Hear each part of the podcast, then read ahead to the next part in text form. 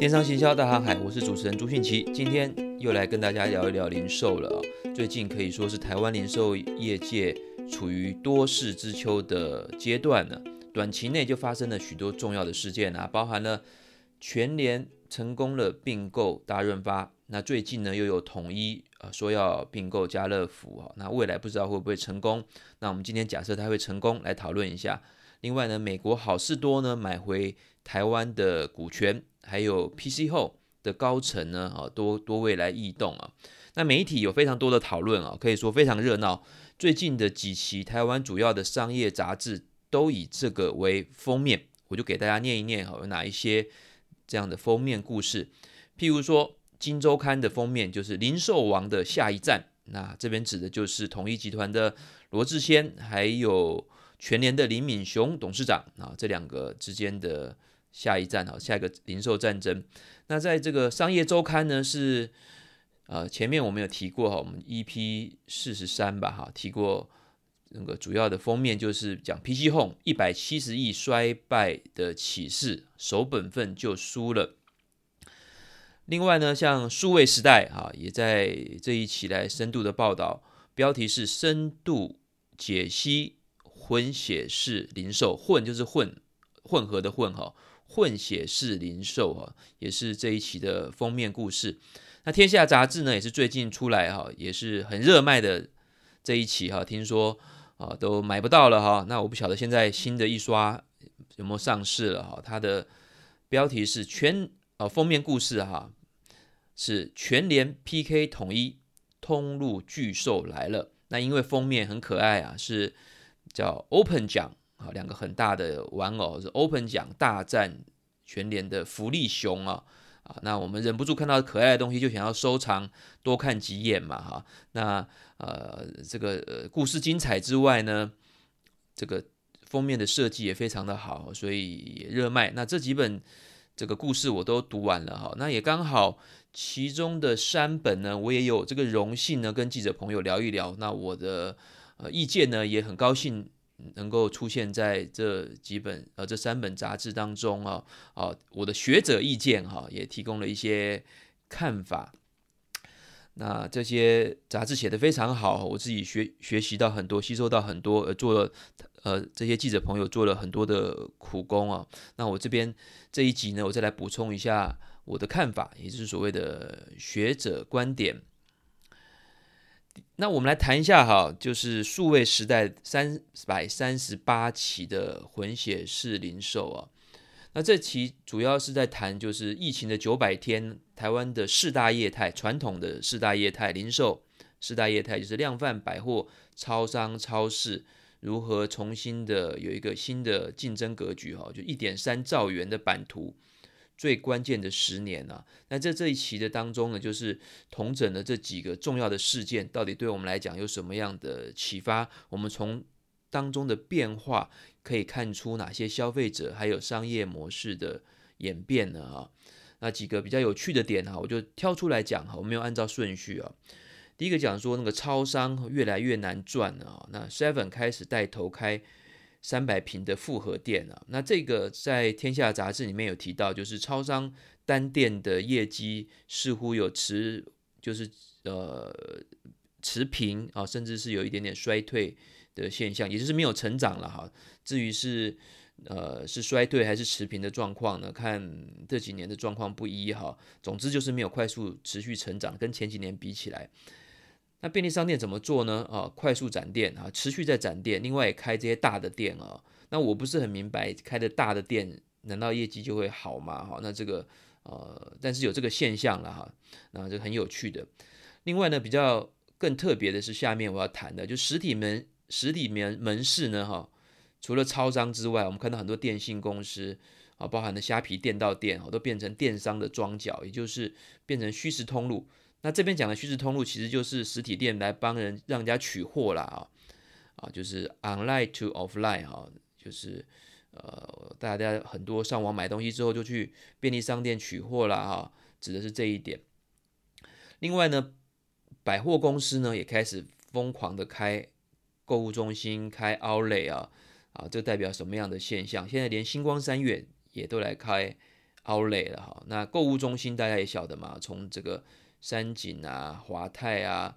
啊，然后呃我诶他们这些算是购物中心还是 Outlet 啊？其实也搞不太清楚啦。总之就是呃规规模比较大的哈，有有吃有喝有玩的哈，就是跟百货公司不太一样的哈，就是更更丰富化、更生活化啊，各有差异化的这种大型可以散步很久的这个呃百货空间啊，就是也不能讲百货，就这种生活化的购物空间吧哈，更大的，这是看到了几个现象。那在数位时代这个地方，我觉得特别特别好的哈，就是从它里面整整理出来，就是台湾这四大传统零售业态，从一九九九年到二零二二年的时间轴，就是四个业态的兴衰变化啊，从这个呃每一年的谁谁超过谁，有哪些重要的事件，做成了一个这个历史的这个严格哈，所以哪一个商店开幕了，谁并购谁了啊？那什么时候是？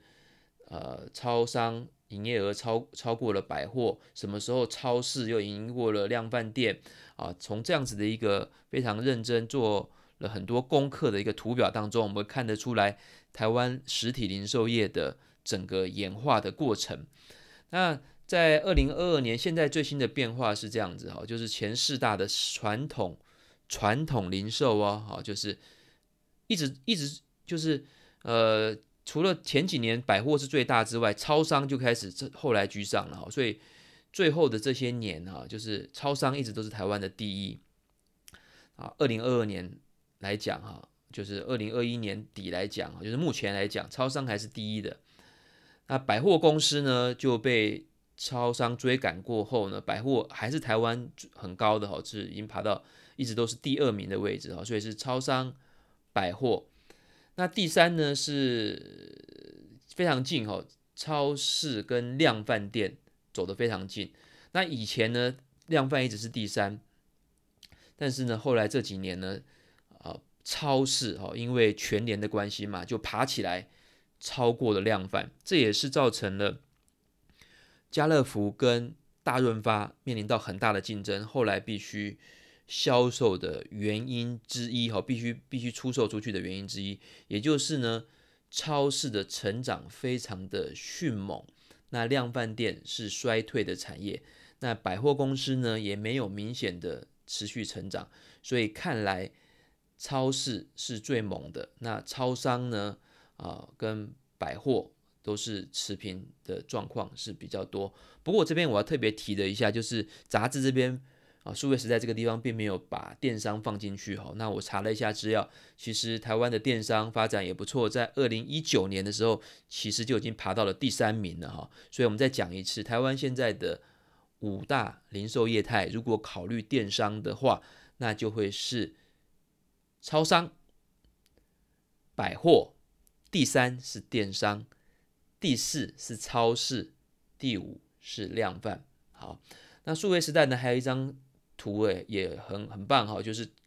去观察了啊，去研究了在疫情的这段时间，这四大传统业态的变化。结论就是呢，百货业跟超商啊，超商哦，百货业跟超商受到疫情的冲击是最严重的。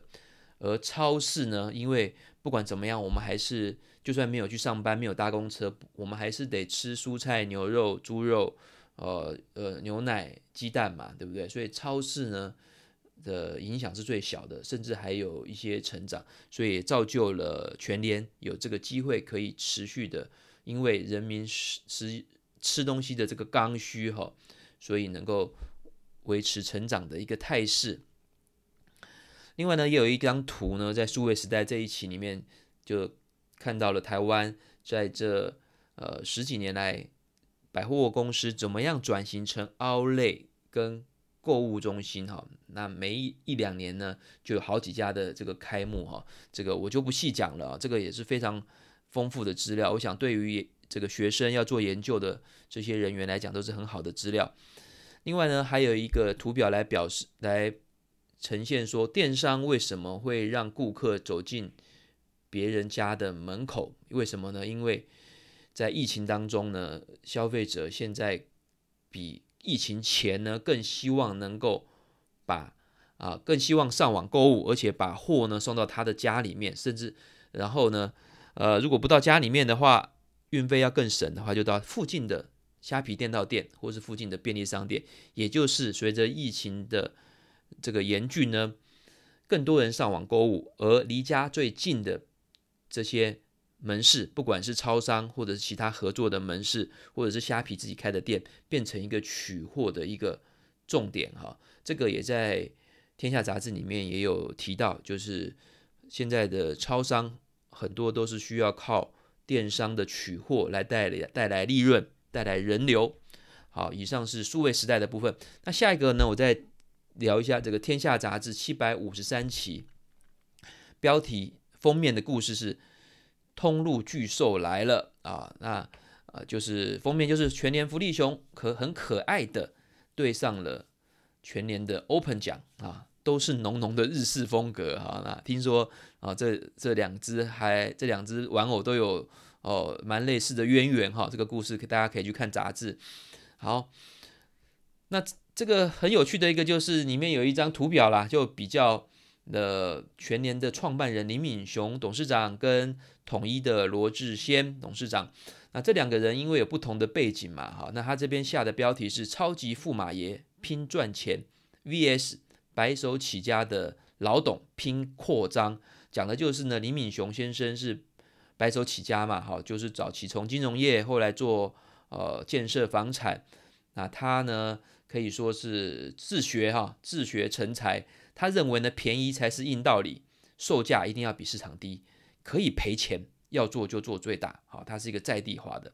那统一集团呢，呃，这边的经营风格呢，就是获利摆中间，赚钱最优先，不躁进，不扩张，哈，宁可低，不随意扩张了，哈，宁可低成长。这也看得出来，统一的现在的次流通集团就是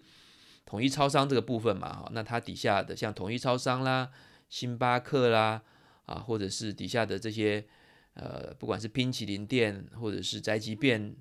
的这些，呃，很多的事业部，许多都是从日本或者是欧美代理进来的嘛，哈，都是一些比较在地化的经营的一个手法，所以相对的是比较保守一点，引进的是国外已经成熟的技术，所以这两个有个非常强烈的对比。也使了我们后来的故事呢，相当的精彩。我们讲所谓的路径依赖吧，哈，这个讲的不好意思，不就是卖弄一点这种学术上的这些名词啦。所谓路径就是你走过的路径嘛。其实路径依赖讲的好像很可怕，其实就是你的习惯跟你的过去的经验跟专长了哈。你习惯这样子做，你未来可能也会这样子做，而且你离不开嘛啊。好，就是过去成功的经验的包袱。那另外一个呢？呃，天下杂志这个地方就统计出来现在的台湾零售业的排行啦。那目前啊，刚刚数位时代的是排行是产业的排行嘛，哈，是业态。那我们这边讲的是公司。台湾现在最大的当然是统一超商啦。那第二大的是全联实业，第三是好事多，第四呢是富邦某某，第五是全家便利商店。第六是家乐福，哈，就家乐福。那未来如果全呃统一顺利的并购了家乐福之后呢，就是第一名买了第六名之后，它跟第二名全联的差距就拉得更大了啊。那这边的排行是同时考虑的电商跟实体啊。那不过这样子的一个排行呢，我看台湾很多的媒体都是这样子去排的啊。那我觉得这边会有一点问题是什么？就是你会发现台湾的电商排行也好，或者是零售排行也好，诶，虾皮在哪里啊？都没有虾皮啊！我跟一个记者朋友讨论，他说虾皮是 C to C 的，不排进去。诶，为什么 C to C 就不排进去啊？在美国、在中国、在东南亚、在世界各国，C to C 都排进去的啊。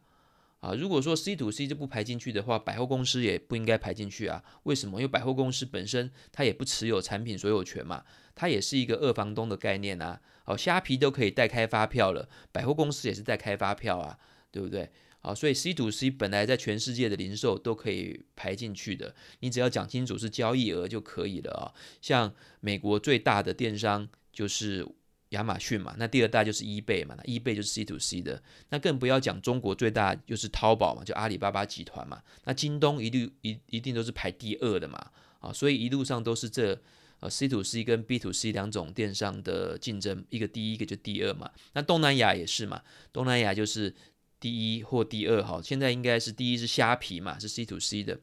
第二就是 Lazada 嘛，所谓东南亚的亚马逊嘛。那虾皮本身在美国上市，它的交易额好，那我之前的文章有分析是一点七五兆台币吧，我记得啊，全世界的虾皮，那你去推算一下台湾的比重占多少，算一下就算出来了嘛。我不是很清楚为什么台湾的这个数据不去引用呢？我想我们这些这些做研究的学者或者是研究单位，特别是手上有预算的这些哈，可以去再清楚的算一下到底虾皮占了多少。另外还有一个，我觉得。放上去会更好的，就是像这个台湾的菜市场啊，台湾菜市场因为不开发票嘛，但是大家都晓得北中南有多少的菜市场、黄昏市场、夜市场，他们卖了很多食品，卖了很多生鲜的东西，甚至有些也卖衣服啊。那这些的零售额加起来其实也蛮庞大的，这些是我想是欧美或日本这些先进国家并没有的这些所谓的地下经济。那我们如果要彻底、更深入的来讨论这些排行代表的意义的话，如果有了这些数字，我们会分析得更精准。这个是我要提醒的。好，那下一张在《天下》杂志的图表就是清楚的把家乐福、大润发啊，如果放进去了全联跟统一之后，哦，这个两个图表会有什么样的一个变化？就是更拉近用显微镜来看他们的 PK 了哈。那这边的结论就是。统一超这几年的成长率是只几乎只有全年的一半的啊，所以这边下的标题就是全年高速进逼统一超并家乐福拉开营收差距啊，统一超并拉开的是营收差距，不过全年的成长率非常的高，所以这两个的竞争哦，所以说是非常的激烈，也精彩可期的。另外呢，天下这个地方也回顾了二零一五年到二零二二年啊，台湾发生了多起的零售业的并购的事件啊。那下一个呃提到呢，这边我觉得特别我想 highlight 的一点就是，呃，讲到全联跟呃 Seven 啊，就是统一超的这竞争后，后来大家会难免想说，那你觉得谁？的优劣势各是什么？那谁会比较有机机会的呢？那我先讲我的想法。好，在新零售的时代，也就是虚实整个整合，我觉得全联的这个策略似乎更犀利一点哈。那这边可以看出端倪，就是啊，统一的罗志谦透露，这个是天下杂志里面写的哈，我大概念一下。罗志谦透露，前阵子统一超重新整理集团内子公司的电商业务，都不成气候，做得不够好。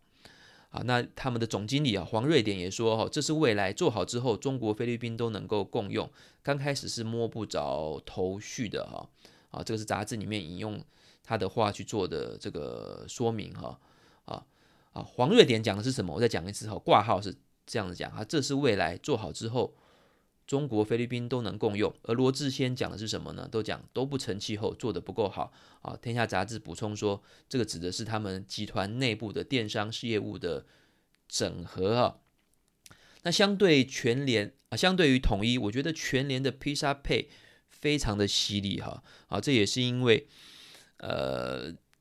全联的董事长坐镇嘛哈，他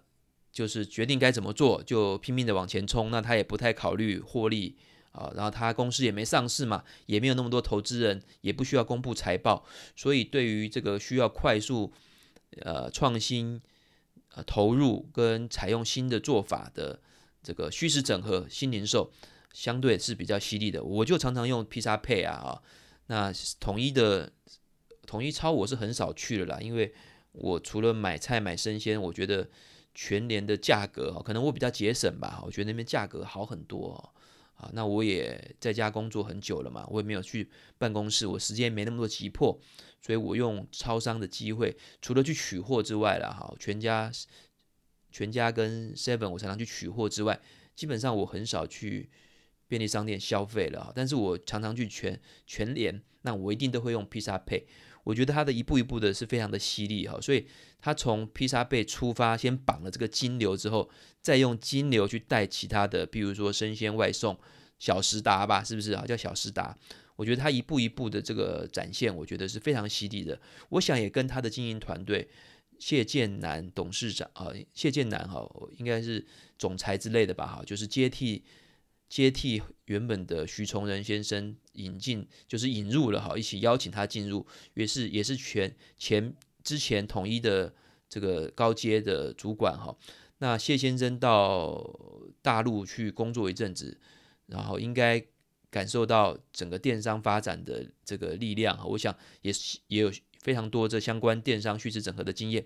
那对全年的发展是非常非常的好的哈，所以我会认为，相对于统一，它比较多是代理国外的成熟品牌，全年的策略是更犀利的。这也不用说了哈，你看连日本的统 Seven 集团啊，日本的 Seven One 哈，或还是。Seven Eleven 的高阶都说哈，他们都承认自己的电商是做的不好的，这就是我们刚刚讲的路径依赖啦。因为你要陆军，陆军过去的常胜将军打陆军的，专门在陆地面上拓展实体店的，要做电商的话，其实转化并不是那么快的哈。好，那最后面天天下杂志这个地方有一个我觉得非常非常棒的，就是特别提到了。供应商的心声哈，就是这些大的零售集团都整合之后，供应商是不是敢怒不敢言，就像是砧板上的鱼肉呢？这边说的就是这些零售商卖的产品也大部分不是自己生产的嘛，好，当然小部分是他有自有品牌啦，哈，或者是统一有很多统一超商里面有很多统一食品的东西嘛。不过我想大部分都还是其他的供应商在销售的。那这些供应商的条件是不是会越来越严苛呢？好，这边就提到了有各式各样的费用，叫他们开会不敢不去。如果缺货了，被罚的，好罚到真的是倾家荡产。哈，有一家都说被罚了上亿元，哈，被这个某个超商被罚到上亿元，而且呢，和要求，呃，货品呢都要进统仓，就是进这些通路平台的，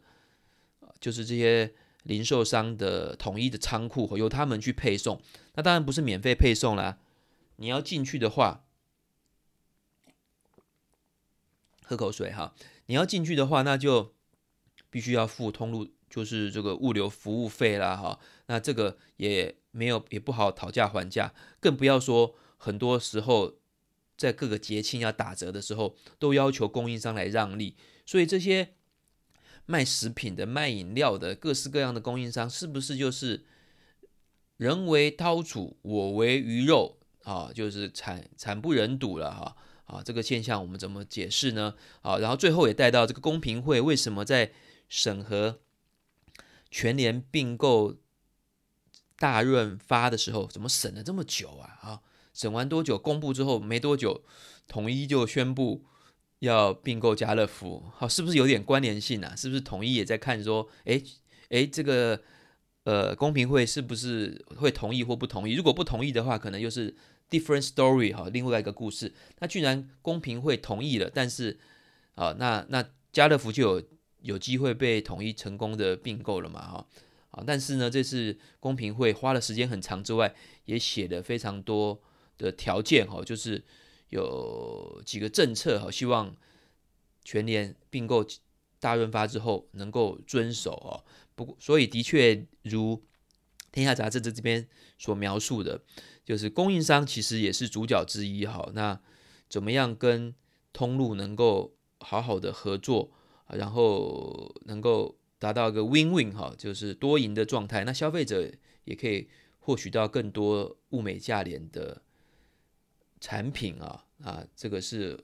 这个一些并购案的另外一个故事哈。那确实我也看到很多人就讲说，家乐福被并购之后，那有很多家乐福进口的法国产品是不是就不见了？啊，那在哪里是不是就要看到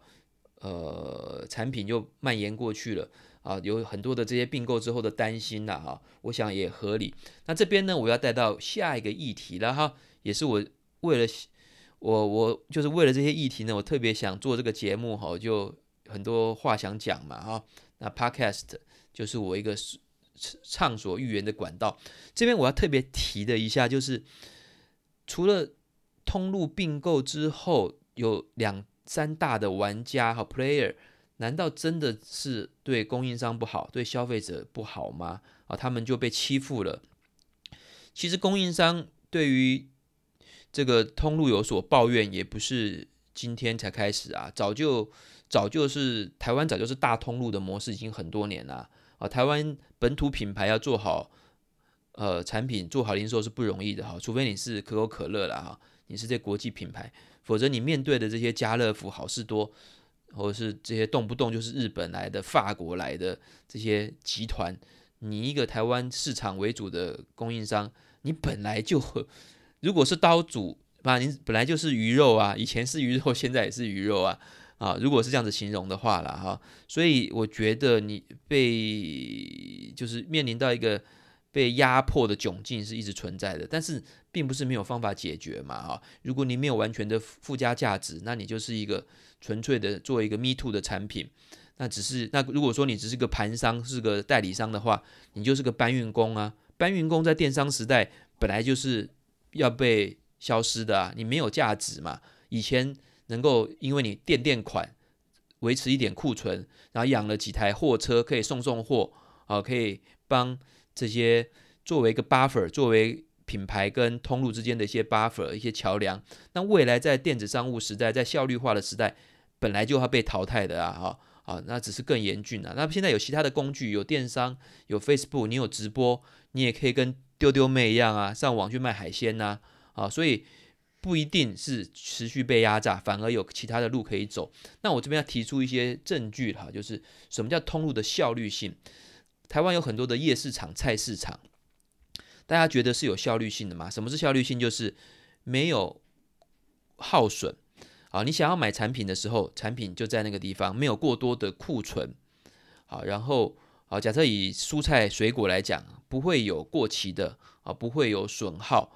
那也不会有过多的库存，也不会有缺货的状况之的存在，也就是一个完美的零售状态。就是当我们需要某一项产品的时候，这个产品刚好生产完，可以在我想买的地方送到我的手上，而不是像过去一样。生产了几万个，然后堆在那个地方等人家去买。好，量贩店、百货公司不就是这样子吗？百货公司为什么要在忠孝东路、在东区那么精华一个地段摆了几万件的衣服，但是一天只卖进卖出几百件？你把精华地段当做仓库在用，大家觉得那没有卖出去的衣服是有效率的吗？为什么不不能等我想要买某些产品的时候，那个产品才刚好生产出来？当然是这个是个理所。就是理想的状态，不过这个是全世界零售业都在追求的一个状态，就是不要有过多的库存，能够快速的周转，能够让产品的价格能够降低。你想想看，百货公司卖你一件三千块的衣服，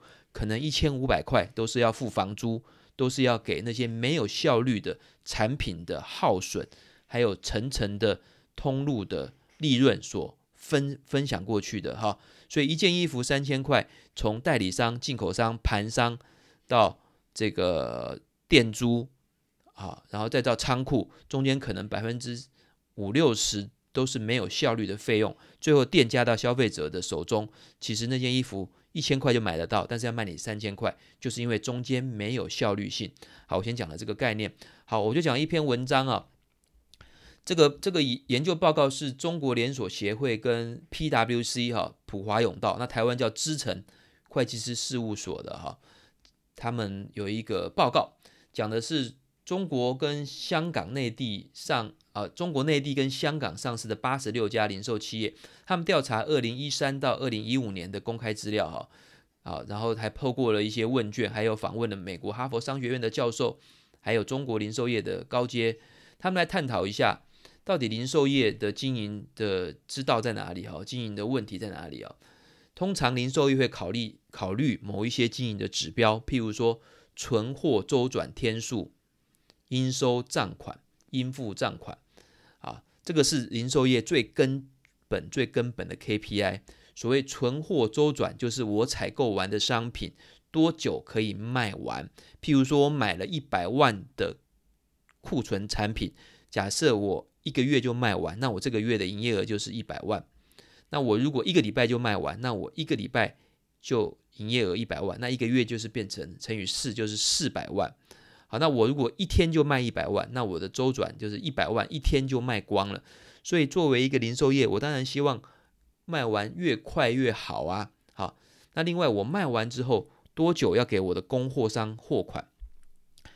好，那我如果能够越晚给啊，对我来讲是最有利的，但是对供应商就不利了嘛，因为供应商把货产品给你了，他要等个半年才拿得到钱，然后他应该会。然后想要哭吧，哈，所以这也是一个衡量这整个零售产业是不是健康的一个重要指标。啊，那包含应收跟应付账款这这两个哈，如果健康的话，存货周转率也好的话，你的零售业就能够赚钱。但是在这些指标当中呢，中国的这个经营指标哈都落后美国许多哈。譬如说，在二零一三到一一一五年期间，中国超市。啊，零售的库存周库存周转天数是五十多天，美国呢只要三十天。啊，那我相信台湾应该是介于大陆跟美国中间啊，哈，好，所以我们用这个，因为我拿不到台湾的数据，所以我拿这个来来讨论哈。那再看付款周期，中国零售业都是用延迟支付来降低资本业的压力哈，所以付款的周期是二到四个月，也就是呢，你先拿货来卖。卖了之后呢，啊，你就进到你货里商品，就会进到你的店来卖。二到四个月之后，你才给供应商钱。那供应商如果周转不灵的话，他就会挂掉嘛。那美国零售业的付款周期只有一点五个月，也就是美国是比较健康的。所以呢，哈，在过去的这一段时间呢，中国的零售业的发展呢，也遇到了瓶颈哦，成长率就。呃，就这个它的毛利率哈就不超过二十 percent 哈，但是它的费用，经营费用却占到了销售收入的十五到二十 percent 啊，这些数字都是比美国来讲是相对不健康的。那我为什么要提这些数字呢？我就要提到说，台湾的这些零售商互相的并购是好处还是坏处？如果他们互相并购之后，把他的 IT 系统加上了这些数据分析。并且要求这一些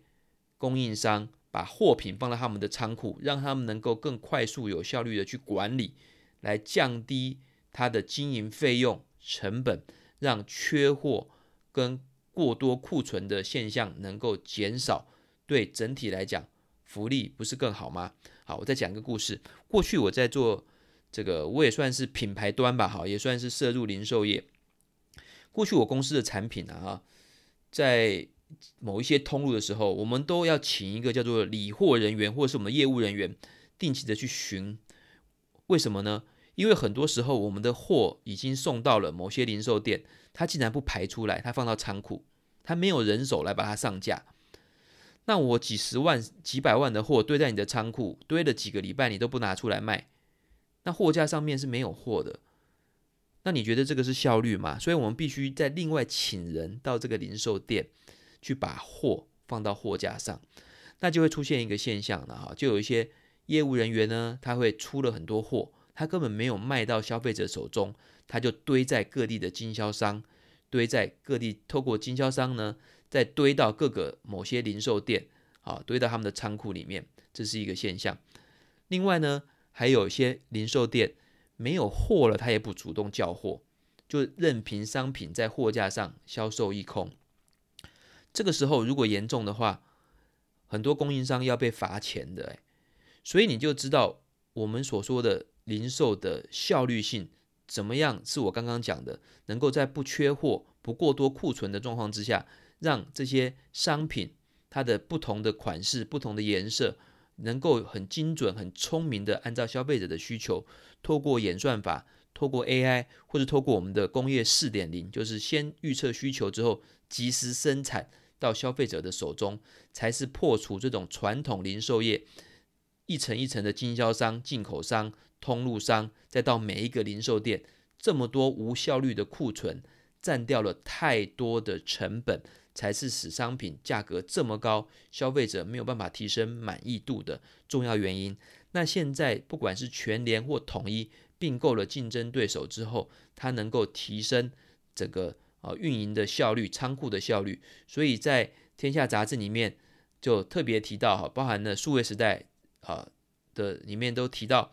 啊，全统一跟全联都投入大量的资本啊，投量的投入人力去做仓库物流的加强，因为未来的竞争就是这些效率性的一个竞争，所以从另外一个角度来看，我可以提供的观点就是，真正的提升的效率对大家都是好的哈，所以不一定是只有供应商被欺压这一个悲情的故事所产生的，而我也不认为全联跟统一会让他们达到了一个为所欲为哈独大的一个状况，因为台湾的零售业还有很多的像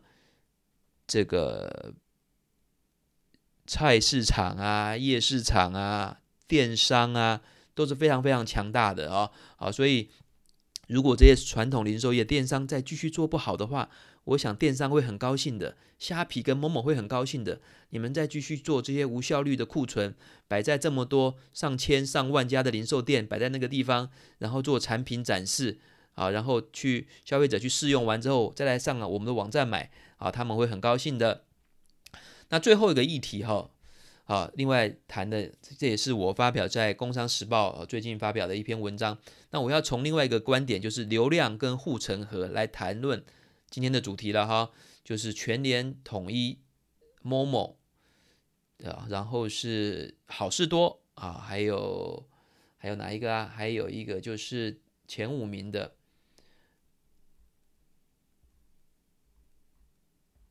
全联、Momo。虾皮啊之间互相的竞争，谁会有优势？而凭什么能够顺利呢？哈，那我们这边谈哦，所有的零售其实都是商业地产，都是地产商哦。那传统的零售认为经营最重要的是什么呢？是 location，location，location。大家有没有听过这个讲重复三次的哈？location，location，location，就是地段，地段，地段啦啊。那电商的观点就是流量为流量为王，traffic 啊，英文是 traffic，流量为王。这两个观点其实同一个啦，就是有人就有注意力，有注意力就有生意。那传统零售传统零售店靠的是选址，选一个好的地址，还有付好一点的租金哈，来确保人流。那电商呢，怎么样确保人流呢？就是靠搜寻引擎优化，就是所谓的 SEO，网络广告去创造人流。好，这两个观念是非常非常类似哈，几乎可以是一致的，但只是操作的手法有点不同的啊。在科技进步的。状况之下呢，每个人都有手机啦，消费者的注意力就开始移转到网络了，而商品的广告啊、陈列跟销售也转移到虚拟世界，因为人的注意力都到虚拟世界去了嘛。啊，不然我问你，你多久去一次百货公司？多久去一次量贩店？你多久去一次量贩店？你多久去一次便利商店？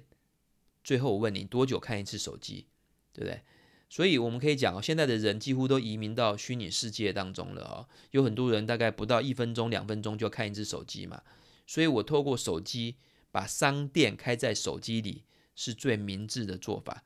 啊。然后透过手机去影响你，去让你买东西，是现在新零售的最根本之道。好，那从二零一五年开始，国外就有许多实体零售商倒闭或者是被并购啊。大部分是百货跟量贩店这些销售标准商品的这些零售店，因为标准商品很容易产生一种叫展示厅的效果，就是你的那个空间呢，大家都去只去看一看、试用、摸一摸、问一些问题，好，然后呢回去上网买，因为网络商他不需要开这么多的店，他的店租跟人事成本相对是比较低的。另外一点，就是因为它的库存的管理是非常有效率，就是我刚刚讲的，它不会有过多无效的库存。所以它的成本是低许多的，价格就会因此低许多，造成呢把实体零售店打得落花流水。好，那后来网络广告费、流量费也贵了之后呢，这些电商才开始开实体店嘛。好，包含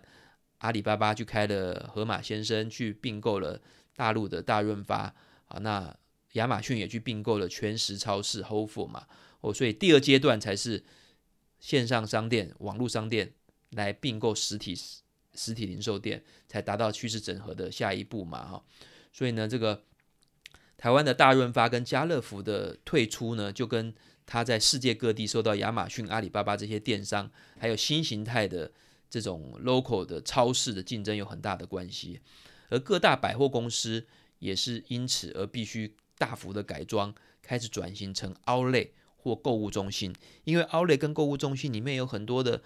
电影院啦，啊，甚至有一些有健身房啦，有很多餐厅啦，这些东西是不是标准化的产品？是体验性的，还有很多的儿童游乐的这些东西啊，好，所以非得让你去不可啊，你不没有办法上网满足的啊，所以靠这样子的方式才能够继续创造它的流量跟独特性。好，那我们再来回过头来，那回过头来讲，那我们现在台湾的前五大的零售商各有什么样的优势呢？统一超、全联、好事多、momo 跟虾皮。那这边是我加上去虾皮的哈，你在其他的数据是看不到的。好，我认为虾皮在台湾应该呃很可能是数一数二好，那非常有可能是台湾第一名啊、哦。整个交易额来讲的话，所以一定要把它考虑进去啊，否则你的分析会啊会失准的。第一个来看统一超商，统一超商我们晓得它就是便利商店嘛，它主打的是什么？就是便利了，不然为什么叫便利商店？而它的独特模式是透过加盟的方式，把这些店呢，好就小型的店，像血管、像毛细管、毛细血管一样啊，非常绵密的开在任何有人的任何角落，啊，那所以各地都有嘛，他在台湾应该是有好几千家店的嘛，啊。应该是六七千家店，我记得的话啊，然后再靠零售啊、咖啡啊、熟食啊、代收转付啊、收寄件这些包裹的服务跟产品来创造利润嘛。它可以说是实体零售界里面最有效率、可以大规模复制的典范模式啊。所以它大规模的从日本引进之后，就在台湾啊大规模的复制，所以造成台湾可以说是世界便利商店最密集、数一数二的。呃的地方嘛哈，第二个我们看全联，全联呢呃踩到了一个台湾发展比较慢的一个空白的片区，就是超市哦，在全年之前，台湾的超市都没有大型连锁哦，非常大规模的哈，而且它又又以非常独特的寄售模式，邀请供应商把全年当做自有的陈列柜，免除上架费啊，那其他的这些量贩店跟超商都是要上架费的，也就是。他会跟供应商收一些入场费啊，就是你在销售产品之前就要付的费用啊。所以全联用这种寄售的模式，它可以用更低的价格来引流，因为它可以跟供货商、供应商说：“我不收你这些上架费，但是你的货品呢，在我这个地方上去卖，我也不给你货品的钱，而是卖出去之后，我再把利润跟你分账。”所以呢，它并没有采购入这些商品，这就跟家乐福跟统一超市不一样了。所以全联有非常独特的寄售制，而因为这样子的寄售制，可以让它用更低的价格来引流，才能够跟家乐福跟统一超 PK。所以我们讲全年为什么能够低价，除了私下广告说的他们没有装潢、没有没有什么之外，一个很重要的就是它是以寄售的模式，所以供应商可以扫除一些。呃，上架费的这些成本，然后当然呢，他也拿不到货款的钱了哈，除非销售出去之后，所以这寄售的模式给全联一个很好的竞争地位，能够用这样子的方式来引流。好，那我们这边讲的是他们如何引流嘛哈，那统一超引流的方式就是把 Seven 开到你家旁边啊，你不想再多走几步，不想过马路，你就在那个地方消费了哈，所以这是过去传统非常厉害的一招。那全联呢，就是用这种低价。寄售带来的这个低价还有让利的方式，当然他的店也开得非常的多了哈，啊，这个把超市当做超商来开，也是他很犀利的地方，所以给了家乐福跟统一超非常大的压力啊。那随随意走一走，走几条路，走几条街，就会看到全联啊。当全联就是买这些东西比超商便宜很多的时候，当然很多人就被全联吸引过去。何况全联有统一超没有的很多的这些生鲜食品嘛，哈。那家乐福原本以前是以低价为诉求，那现在全年很多东西都卖得比家乐福还便宜哈，我自己都观察到了哈。所以这量贩店比较远嘛，哈，而且他们那个设计有时候还是很不 friendly 的。又要坐那个手扶梯，然后东绕西绕，把车停好，再走进去买一个东西出来，要二三十分钟，哇，那谁要愿意去进去买啊？哈，所以这量贩店如果又没有很便宜的话啊，就失去它的竞争优势了哈。所以全年用这样子的方式低价来引流的方式也是非常犀利的。那好事多更不用说了哈，它在成台湾的成长非常迅猛，全亚洲获利最好的前五名当中呢，有三家店是在台湾的，这是非常非常了不起的啊。那我常常看好事多人山人海啊，有甚至我会讲，我自己心里是告诉我自己，我总觉得台湾人最相信的零售店就是好事多，诶，大家都不会担心好事多会卖贵了或欺负你，大家进去之后几乎不多思考，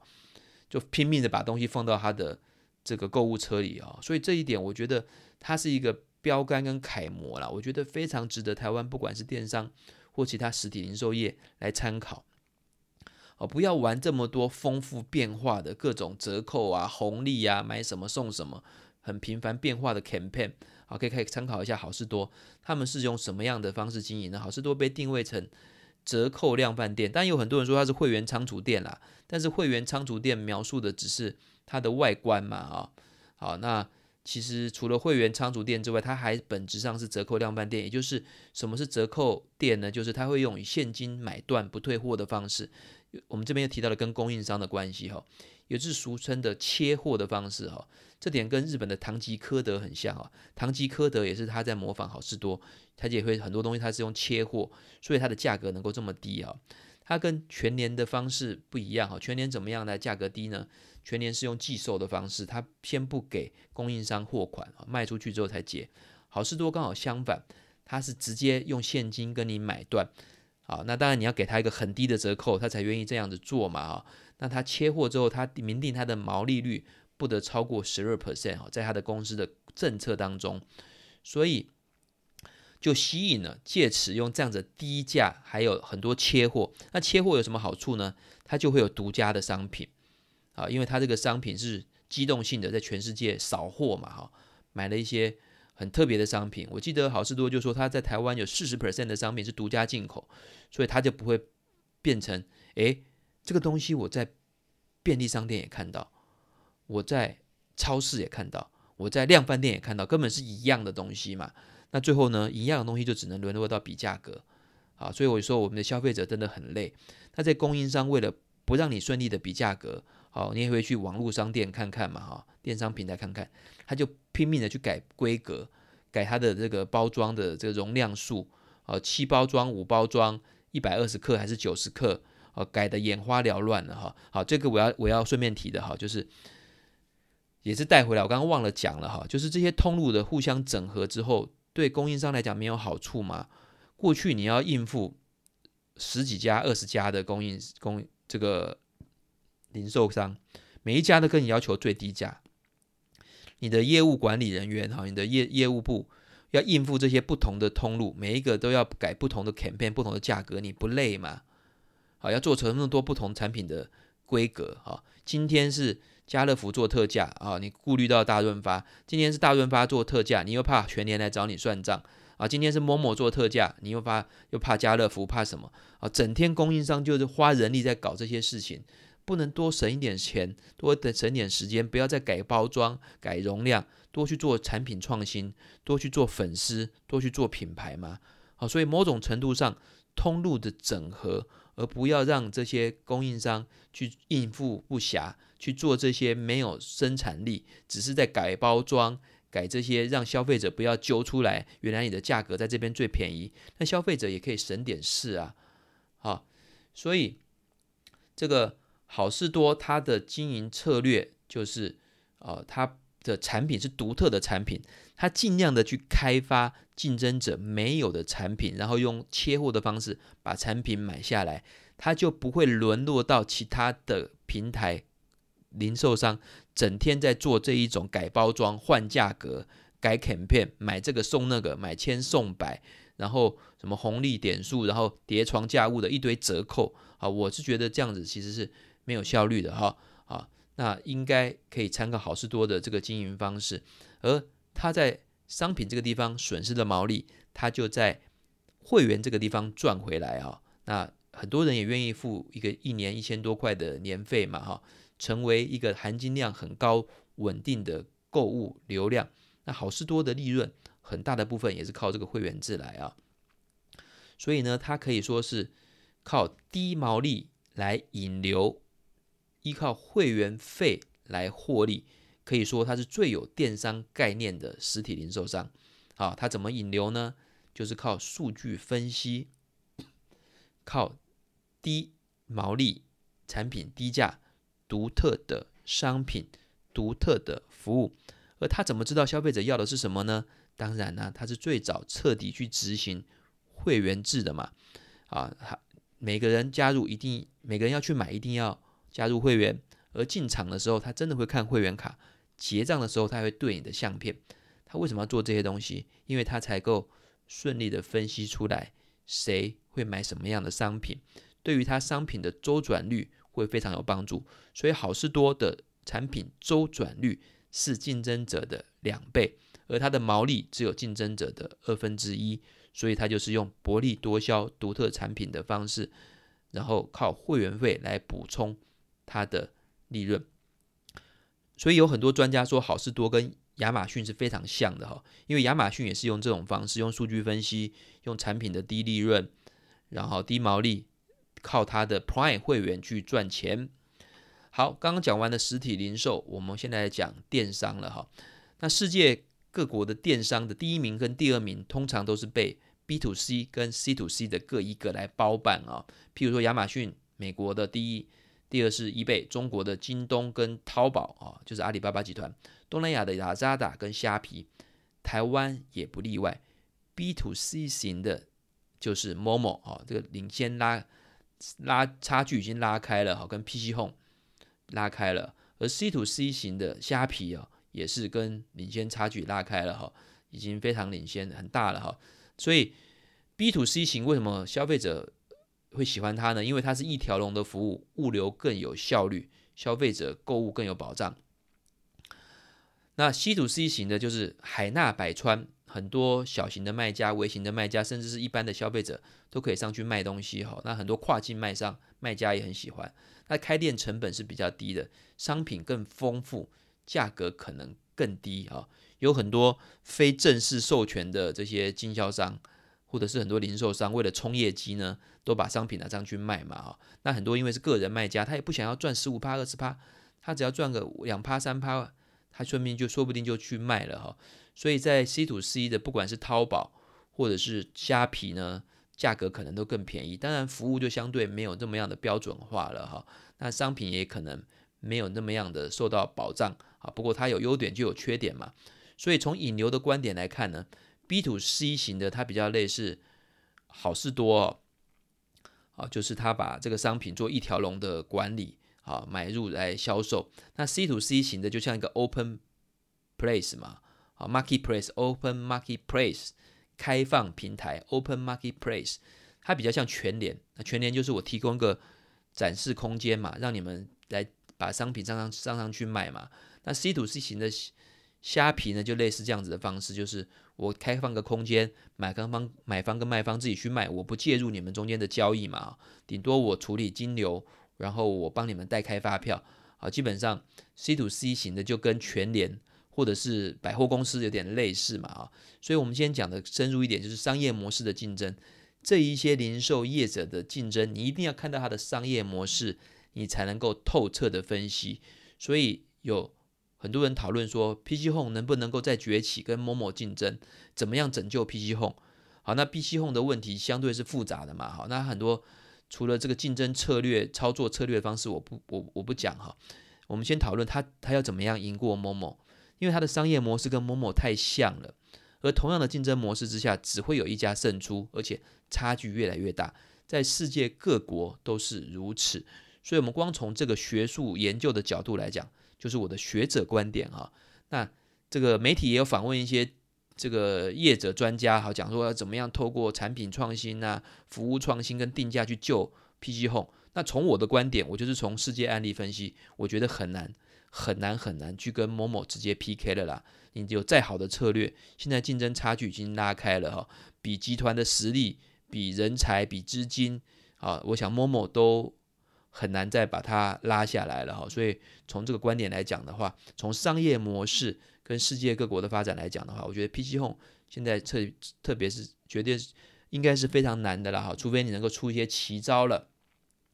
这是另外一个议题了哈。好，那我接下来啊、所以我刚刚讲完了啊，这五个前五名的哈，这竞争优势跟它引流的方式，或者它的护护城河，我都讲完了。那特别要提的一点就是跟中美市场比啊，台湾的零售业的变动有几个特色，第一个发展的慢了许多哈。啊，美国大陆都已经倒了一堆，还有被并购了一堆零售业哈。台湾相对的是慢许多，那中间有许多原因呐、我觉得，因为大陆、美国的这些很多都是被电商打垮的嘛，因为亚马逊很强，淘宝很强，痛 K 的这些实体零售业。那因为台湾的电商并没有那么强哦，所以实体零售业的感受并没有那么强烈哈。所以发展就是台湾的零售大变化慢了很多年哦。另外呢，中美呢都是电商来并购了实体哈，包括亚马逊来并购 h o f e 啊，那这个阿里巴巴呢来并购了大润发哈，那苏宁易购也并购了，好像是家乐福吧，我记得的话哈，啊，也就是都是电商型的来并购实体零售业。那台湾呢是实体零售业并购实体零售业，那这边埋下了一个阴影啊，不是阴影哈，埋下了一个故事一个根源哈，就是。实体零售业并购实体零售业，那他们的电商发展会如何呢？就变成一个故事哈，啊，就是很好的一个根源，大家可以去观察啊。那啊，不是 Momo 去并购了家乐福或大润发哈，所以电商怎么样来持续跟这两个并购完的实体零售业的大巨巨人呢来 PK 哈，故事会非常的精彩的。那这几个。持续在新零售的时代发展状况如何呢？啊，那我总结一下，统一超的竞争者全家很强，全联也很强，这两个都直接都会吃掉它。另外呢，电商也非常的强，更何况你现在的罚单呐、水电瓦斯都可以在手机上去完成，你去便利商店的机会似乎变得更少了，而统一集团都是代理啊，许多哈，有许多部分哈。都是，呃，他有自己发展的事业了哈。不过许多都是代理啊、国外的品牌，所以他在这么强的竞争对手，还有全家的取代性也很强的状况之下，呃呃，自己主动去整合创新的经验比较弱的之下，我觉得他的竞争优势相对是比较少的。而全联呢，创办人非常厉害哈，非常犀利，一代的创办人林敏雄董事长带领的专业的经理人团队。他的策略是非常的灵活啊，可以说他的全联先生的广告，还有现在是中元节附近嘛，他那个很吓人的鬼的广告，一鸣惊人哈，就是整个都是颠覆我们的想象，好让人家耳目一新的这些经营手法不断的出现的状况之下，我觉得他的电商头脑啊，这个新零售的头脑是非常非常呃厉害的哈，我觉得也是非常的灵活的，所以我觉得他的披萨配跟他的生鲜外送。还有他的并购策略，整个的应用是非常得宜的，所以我非常看好它未来的竞争力。然后下一个是虾皮，啊，虾皮的流量台湾第一了哈，在整个东南亚都第一的，交易额也是遥遥领先的哈，而且它的商业模式跟服务是做的是相对好的哈，对顾客的教育，对买卖双方都有粘性跟忠诚度，啊，创新创意十足，包括它的店到店啦，啊，它很可能会发展成台湾的淘宝。在电商界占非常非常重要的这个呃部分哈，那对于供应商也有粘性的原因是什么？因为大家都很多品牌、很多外商，甚至是卖卖卫生纸的、卖洗发精的哈，这些知名的外商我就不点名了，都去开旗舰店了。那你知道旗舰店一开下去之后，它累积的评价评分跟它的粉丝群，跟这些品牌到其他通路平台。没有什么供应商忠诚度相比，都是拼价格相比，虾皮已经稳稳的抓住了这些供应商还有买家哈，好，那这个地方是非常非常犀利的，所以我非常看好全联之后之外还有虾皮。那 Momo 呢，已经站稳了 B to C 电商连龙头哦，但它受到的竞争也不少哈，PG Home 也在后面，还有很多类似台湾的这种综合型的卖商。为什么我说它遥遥领先，但是竞争还不少呢？因为他们都是卖类似的同质商品，也都是用寄售的模式，很难说未来出现的竞争对手，如果做价格战，或者是我非常觉得有可能杀出来的，就是像家乐福、大润发、全联，或者是好事多的电商部门开始大力发展之后，会不会像是在美国市场的沃尔玛给亚马逊很大的压力？啊，因为这些真正的传统零售商，他们手上是持有产品，他们是有付款买完产品，而不是只是寄售的这种商业模式。如果他们起来跟 Momo 对抗，卖冰箱、卖这些标准商品的话，我觉得会是很大的竞争对手。所以 Momo 这个地方，它的未来发展竞争力会打一些折扣的。好，不过它的这个通路的这个库存跟物流哈。它发展起来的，我觉得会构筑某种程度的护城河吧。那再来好事多，好事多也是我非常看好的。刚刚也提到了，它模式非常独特，产品也很独特，深获台湾人的喜爱啊。它在实体零售界可以说是一个了不起的标杆哈，也是台湾人非常喜爱的。那它也没有竞争对手啊，在台湾，在全世界几乎都没有竞争对手。它最大的竞争对手是沃尔玛发展出来的 Sam's Club 嘛，但是也对它没有丝毫的威胁嘛，所以好事多啊也是非常非常看好的。好，我总结全联、虾皮、好事多，因为上面的种种原因，它的竞争较少，构筑了护城河。我觉得非常看好他们未来在新零售的时代，在台湾会有很好的发展机会，会很大。当然呢，我也不敢说满啊，其他的统一超跟 Momo 也是非常强大的公司，也许他们也会发展得非常好。今天的拉里拉杂讲了很多哈，也超过一小时了哈，希望各位能够听懂。有机会呢，我们再跟大家聊聊。再见。